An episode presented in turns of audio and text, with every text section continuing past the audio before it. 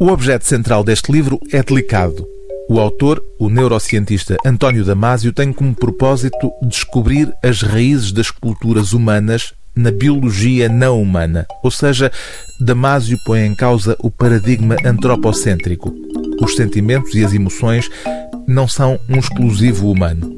Embora o cientista português, há muito radicado nos Estados Unidos, faça questão de sublinhar que inscrever o desenvolvimento cultural humano numa ordem biológica ancestral não afeta de todo o estatuto excepcional dos seres humanos. O conceito central do mais recente livro de António Damasio, A Estranha Ordem das Coisas, é o conceito de homeostasia, que o autor define como o poderoso imperativo inato cujo cumprimento implica em cada organismo vivo, seja ele grande ou pequeno, nada mais, nada menos do que persistir e prevalecer. Foi este instrumento da seleção natural, explica António Damasio, que gerou aquilo que identificamos hoje como culturas humanas, tendo na base meios e recursos que remontam aos primórdios da vida unicelular. Daí se poder falar numa estranha ordem das coisas. O título deste livro, revela António Damasio, foi sugerido por dois factos. O primeiro é que há cerca de 100 milhões de anos, algumas espécies de insetos tinham já desenvolvido uma série de comportamentos e objetos que podemos classificar como culturais quando os comparamos com os que lhes correspondem em seres humanos.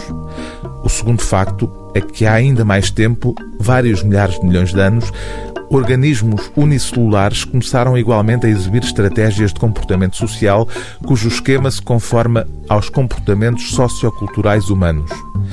Tais factos contradizem certamente uma noção convencional, a de que algo tão complexo só poderia ter surgido das mentes de organismos desenvolvidos, não necessariamente humanos, mas suficientemente complexos e suficientemente próximos dos humanos para que pudessem engendrar o necessário requinte.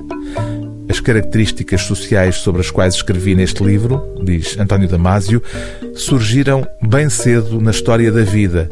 São abundantes na biosfera e não tiveram de esperar pelo aparecimento na Terra de nada parecido com seres humanos. Esta ordem é realmente estranha, ou pelo menos inesperada. O livro do dia TSF é A Estranha Ordem das Coisas, a Vida, os Sentimentos e as Culturas Humanas, de António Damasio, tradução de Luís Oliveira Santos, edição Temas e Debates, Círculo de Leitores.